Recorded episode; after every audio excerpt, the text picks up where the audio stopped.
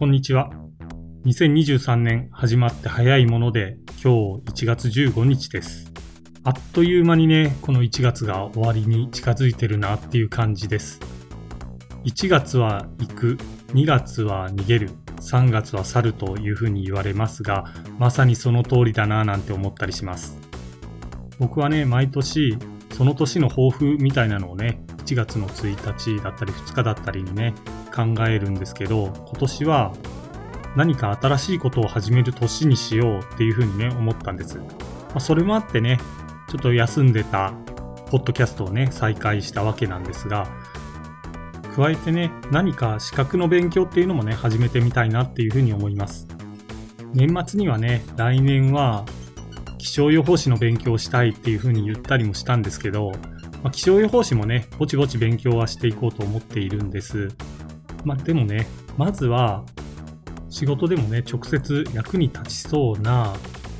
防災士、これのね、勉強からスタートしようかなというふうに思っています。僕はね、障害福祉の仕事に携わっているので、社会福祉士であったり、精神保健福祉士であったり、そういった資格もね、持っていると、いろいろと仕事する上でね、助けになってくれるんですけど、これはね、資格を取ろうと思うと、1年半、通信の学校に通ったりとかしないといけなくて、まあ、お金もね、そこそこかかるということでね、ちょっと中学進学を迎える、えー、子供がいるね、親としては、なかなかそこまでの出費がいっぺんに出せないというとこもあって、今年は一旦断念することとしていまして、まあその代わりにね、まあ、本とかを買って防災士の勉強して、その防災士のね、資格が取れたらいいなっていうふうに思っています。うまくいくかどうかわからないんですけど、まあ、ぜひね、応援していただけると嬉しいです。話はね、少しだけ変わるんですが、うちの職場ではね、1月4日が仕事始めでして、その日にね、職員が、まあ、出勤してる職員なんですけど、一度集まって、新年会みたいなものをね、開くわけです。でそこでですね、その年の年男、年女がですね、まあ、その1年の抱負を話すっていうね、まあ、イベントというか、そういう場がね、設けられるわけなんです。まあ、これはね、各事業所で1名か2名、まあ、選ばれて、えーまあ、話すわけなんですが、今年はね、うちの事業所から新しく入った方が、その年男だったので選ばれてたんです。ただね、この方、去年のね、年末からコロナの陽性者になられてですね、お休みされてました。で、まあおそらくね、事業所で、まあ、休んでるから発表する人がいないっていうことにするんだろうなとは思ってたんですけど、まあ、万が一ね、朝僕出勤して、お前年男だから代わりに言えって言われたら、さすがに、いきなりその朝に言われたら何も言えないなと思ったので、1月3日の夜にね、急いで、えネタを仕込んだわけです。文章とかちょっと作れなかったんですけど、まあ、こういう感じで話をしようみたいなね、ネタを作って、まあ、ドキドキしながら、えー、新年会にね、臨んだわけなんですけど、まあ、幸いというか不幸というか、えー、名前がね、呼ばれて前に出て話すことはなかったんですが、若干ね、話してみたいなっていうところもあってですね、なんかその言えなかった、ね、考えたけど発表できなかったことっていうのが、なんかもやもやして溜まっているので、まあこの場を借りてね、そのまあ僕の言おうとした新年の抱負みたいなのをですね、供養しようかなっていうふうに思います。皆さん突然ですが、僕のヒーローアカデミアっていう漫画をご存知ですか？ご存知の方いらっしゃいましたら、手を挙げていただけると嬉しいなと思います。この漫画の中にですね、プルスウルトラっていう言葉がね、よく登場するんです。でね、このプルスウルトラってどういった意味があるかというと、もっと先へとか、さらに前へっていうね、意味があるんです。この言葉の起源は古代ギリシャ時代に遡ります。スペインとアフリカの間にある地中海と大西洋を分けるジブラルタル海峡の両端に巨大な二つのね、柱が立っていたそうなんですが、この柱はね、ギリシャの英雄ヘラクレスによってね、作られたことから、ヘラクレスの柱っていうふうに呼ばれていました。なぜね、ヘラクレスがこの柱を作ったかというと、英雄ヘラクレスに与えられたね、10番目の難題であるゲーリオンの牛を盗んでくるっていうね、まあ、難題があったわけなんですけど、その牛をね、盗んだ時に、岩山を引き裂いてジブラルタル海峡を作ったんだそうです。で、その時にね、引き裂かれた岩山をね、海峡の両端に立てて、まあ、そこにね、ここから先はもう何もないから行ってはいけないっていう意味を込めてね、ネクプルスウルトラとね、書いたんだそうです。時代が進んで大航海時代となって、多くのね、ヨーロッパの船乗りが大西洋に乗り出していったわけです。大西洋の先でね、アメリカ大陸を見つけたり、新天地をね、たくさん見つけていくわけなんですけど、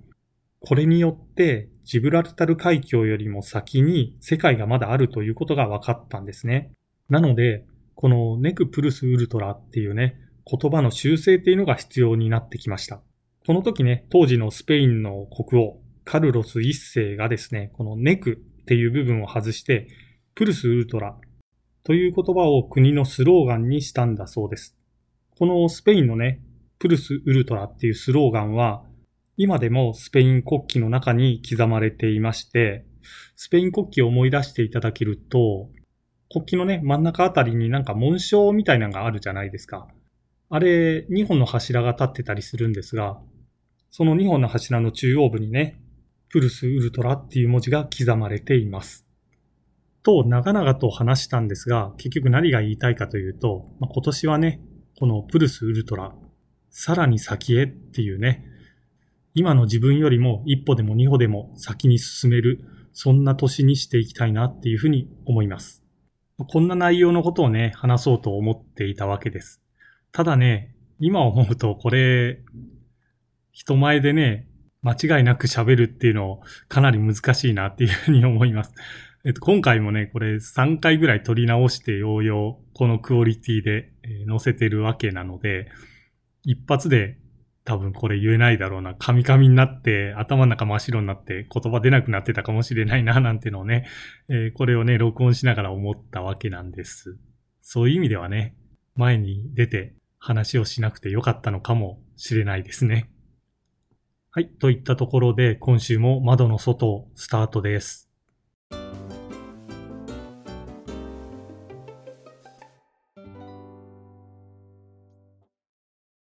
それでは今週は妄想大百科のコーナーから行きたいと思います。今週の妄想は気象予報士に合格したら障害特性と気象条件についての論文を書いてみたい。僕は何度も話をしてるかなと思うんですけど、障害福祉の分野に携わっています。そこでね、知的障害であったり、発達障害であったり、精神障害であったり、そういった方とね、関わることが多いんですが、ここでね、なんで急に調子悪くなっちゃうのかなとかね、思うことがあるんですよ。特にこれといった原因になるようなことはないのに、調子が悪いっていうことがね、よくあって、それってね、もしかしたら気圧であったり、温度であったり、そういったことがね、関係してるんじゃないかなとかね、思ったりするんです。敏感な方はね、気圧が変わると頭痛がひどくなるとかね、そういったこともあるじゃないですか。それと同じようにね、なんか精神的なものも気象条件にかなり大きく左右されるんじゃないかなと思うので、このあたりをね、なんか根拠づけて、研究というかね、論文みたいなものをね、書いていけたらいいなーっていうふうにね、思ってます。まあ、気象予報士の勉強をしたいなと思ったのも、まあ、それがきっかけであったりはするんですけどね。弱い50を前にね、何を言ってるんだとかね、思われるかもしれないんですけど、まあ、あくまでね、これは今僕の中にある妄想なんですが、嘘から出た誠っていうね、言葉もあるじゃないですか。それにまあ僕の名前誠なんですけど、これね、ここで、まあこんな感じで妄想だっていうふうに話すことで、もしかしたらそれがね、本当になるかもしれないっていうね、願いも込めて、今回はね、この話をしてみました。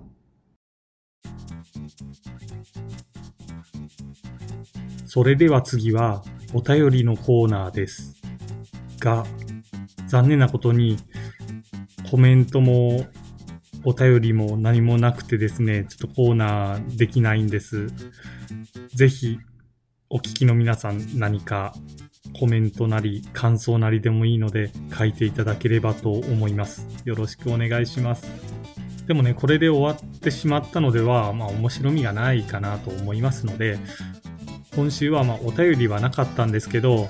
まあ、僕のね、好きなことというか、それについて話をしたいなというふうに思います。僕はね、音楽結構幅広く聴く方かなっていうふうに思います。クラシックからね、パンクまで結構いろいろ聴いてるんですけど、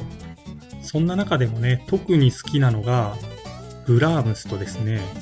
日本のロックバンドのブランキー・ジェット・シティなんですよ。まあ、この2つはね、全く共通点がない、そう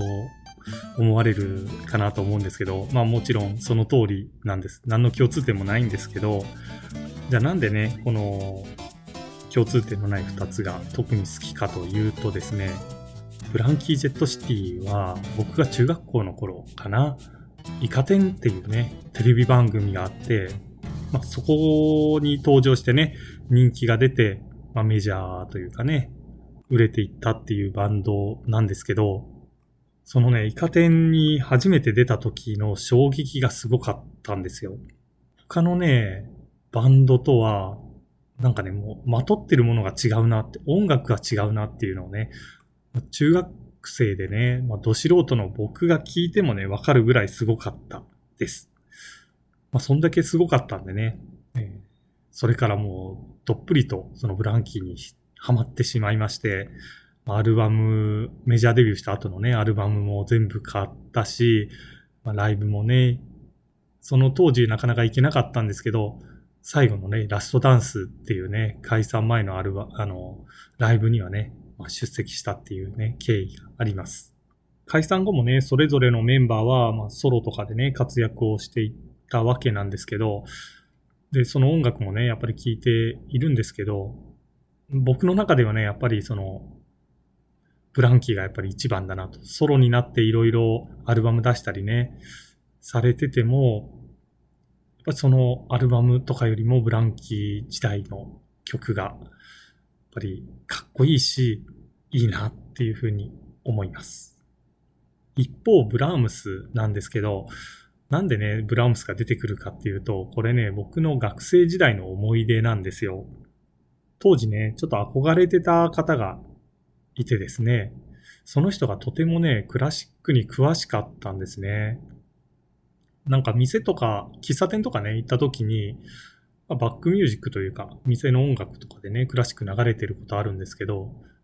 その人ね、大体その曲が何かっていうのをパッと言うんですよ。あ、これはベートーベンの何々だねとかね。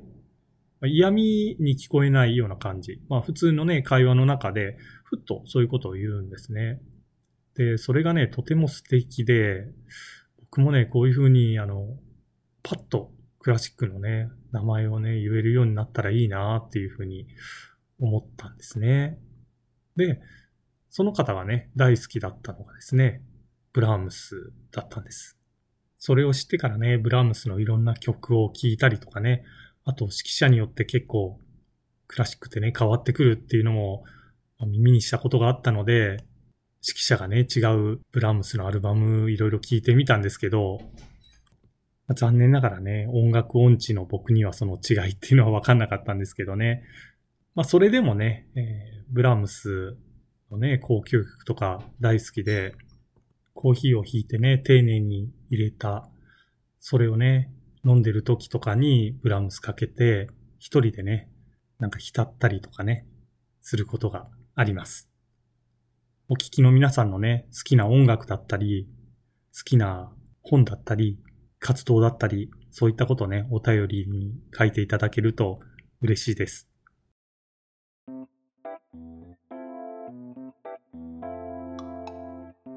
それではニュートンのリンゴのコーナーです。今日はイギリスのソーシャルワークの、まあ、歴史その2ということで、民間による私的事前事業についての話をしていこうと思います。この私的事前事業なんですけど、期限はね、前回お話ししたエリザベス級品法よりも古い時代から始まっています。中世のね、キリスト教信仰を背景として、まあ、行われていたものが、まあ、起源というかスタートだというふうに言われたりもするんですけど、これはね、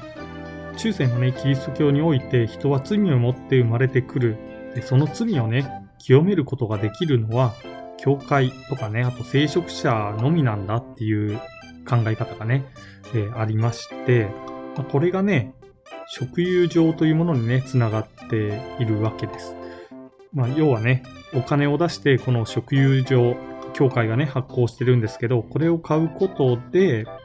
人々はね、罪を清めて死んだ後天国に行って、まあ、安楽な生活ができるんだっていうふうにね、言われていました。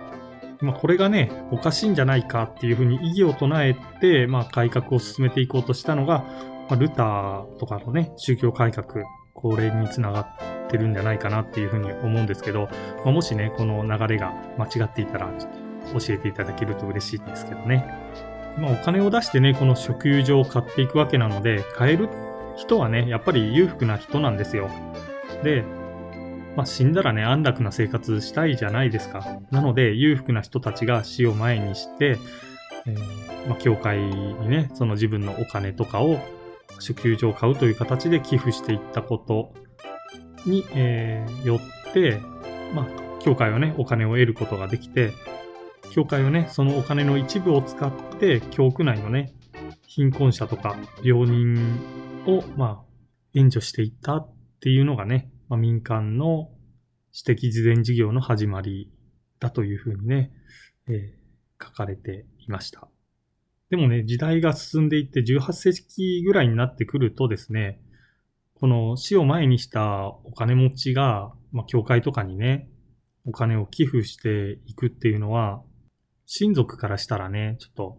それはいかんだろうっていうふうになるわけですよ。教会にお金が行って自分たちの方に来ないのってやっぱり嫌ですよね。なので、いろいろと不満が出てきまして、これが財産権の侵害になるんだっていうふうなね、訴えとかも出てくるようになりました。まあ、それを受けてね、1736年に遺族の相続権を保護する法律っていうのがね、まあ、制定されていくわけです。この法律ができたことによって、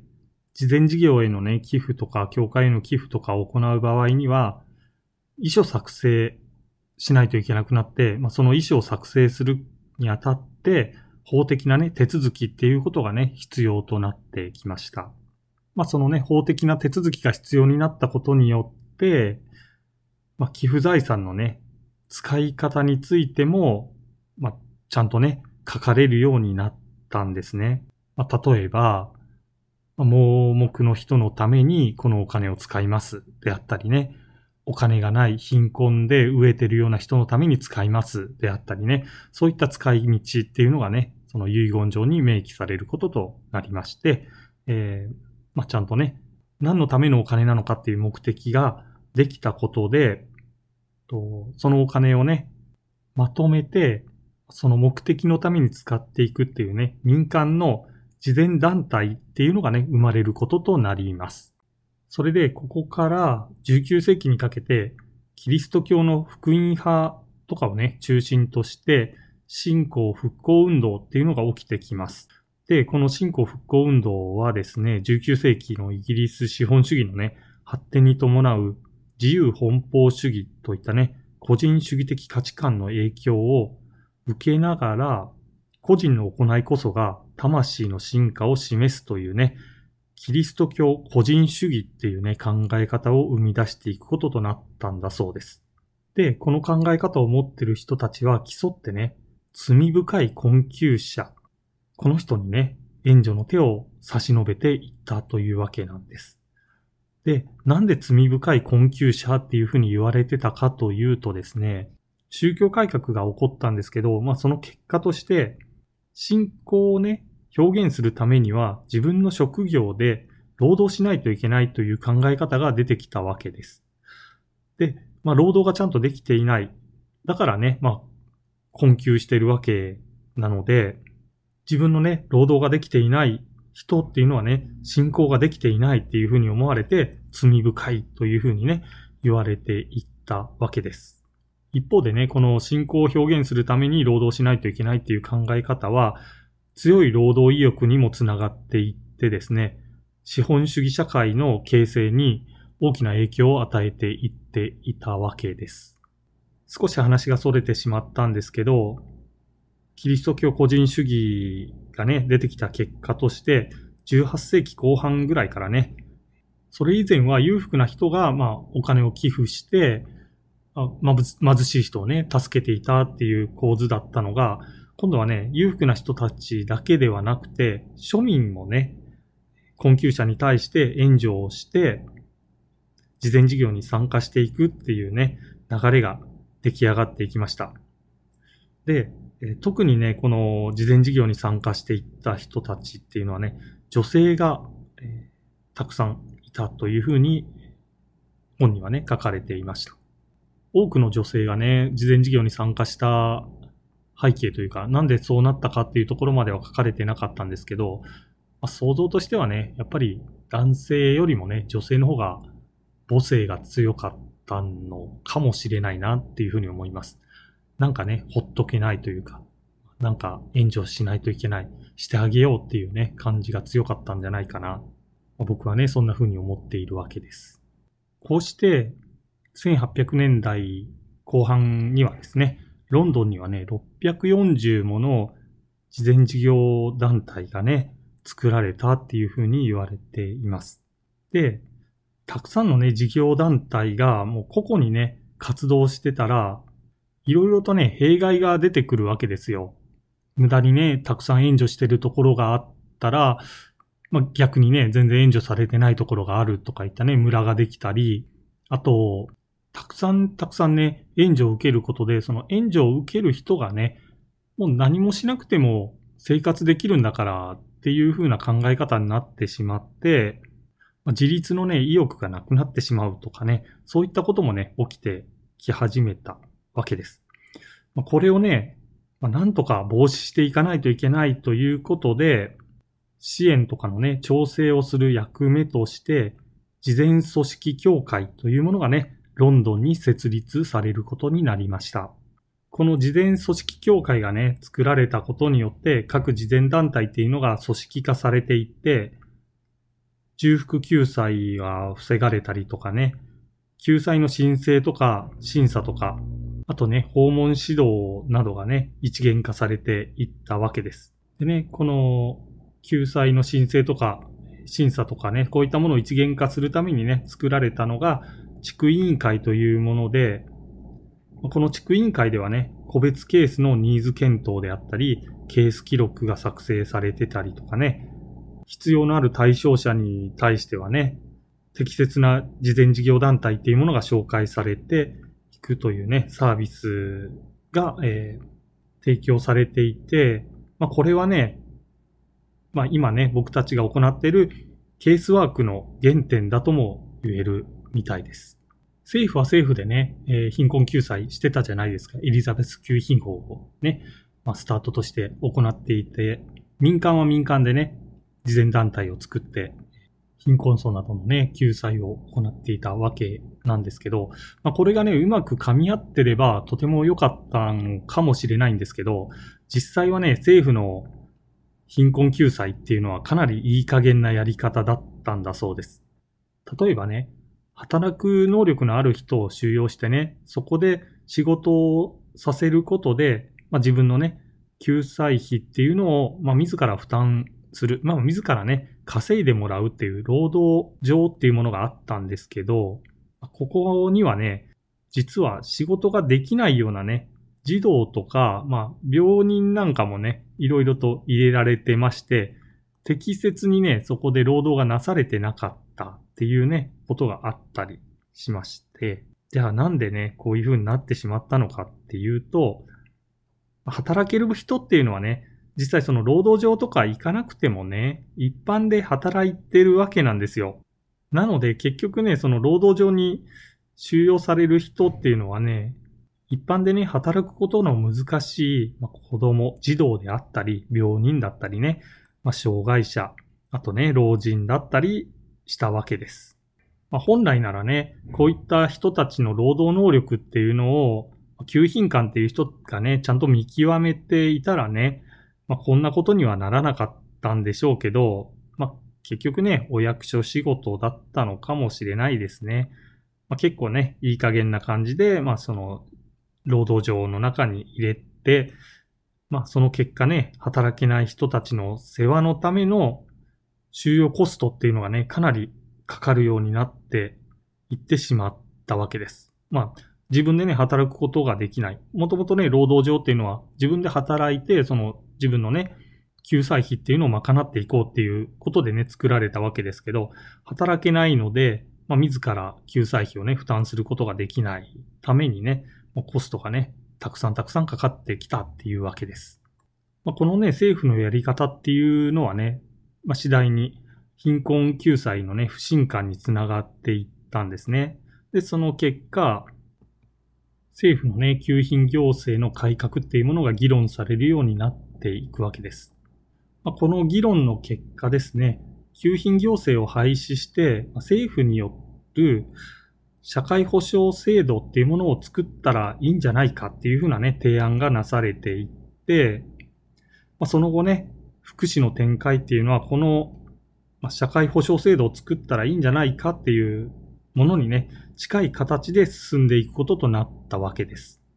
ま、この後ね、一次大戦で世界恐慌があっての二次大戦っていうね、激動の時代を進んでいったりする中で、19世紀に貧困者救済をね、主に行っていた民間事前事業団体っていうものは、20世紀になってくると、政府の社会保障制度の枠組みの中に取り込まれていって、まあ、そのね、存在感っていうのがどんどん薄らいでいって、最後にはその形っていうのが残らなくなってしまったっていうふうにね、言われてます。このようにしてね、ソーシャルワークっていうものも、主としてね、政府の機関であったり、あと、自治体機関などにね、おいての、公のね、職務として、まずは発展していくという形になっていくわけです。といったところで、まあ、ざっくりなんですけど、イギリスのソーシャルワークの歴史その2をね、終わらせてもらおうと思います。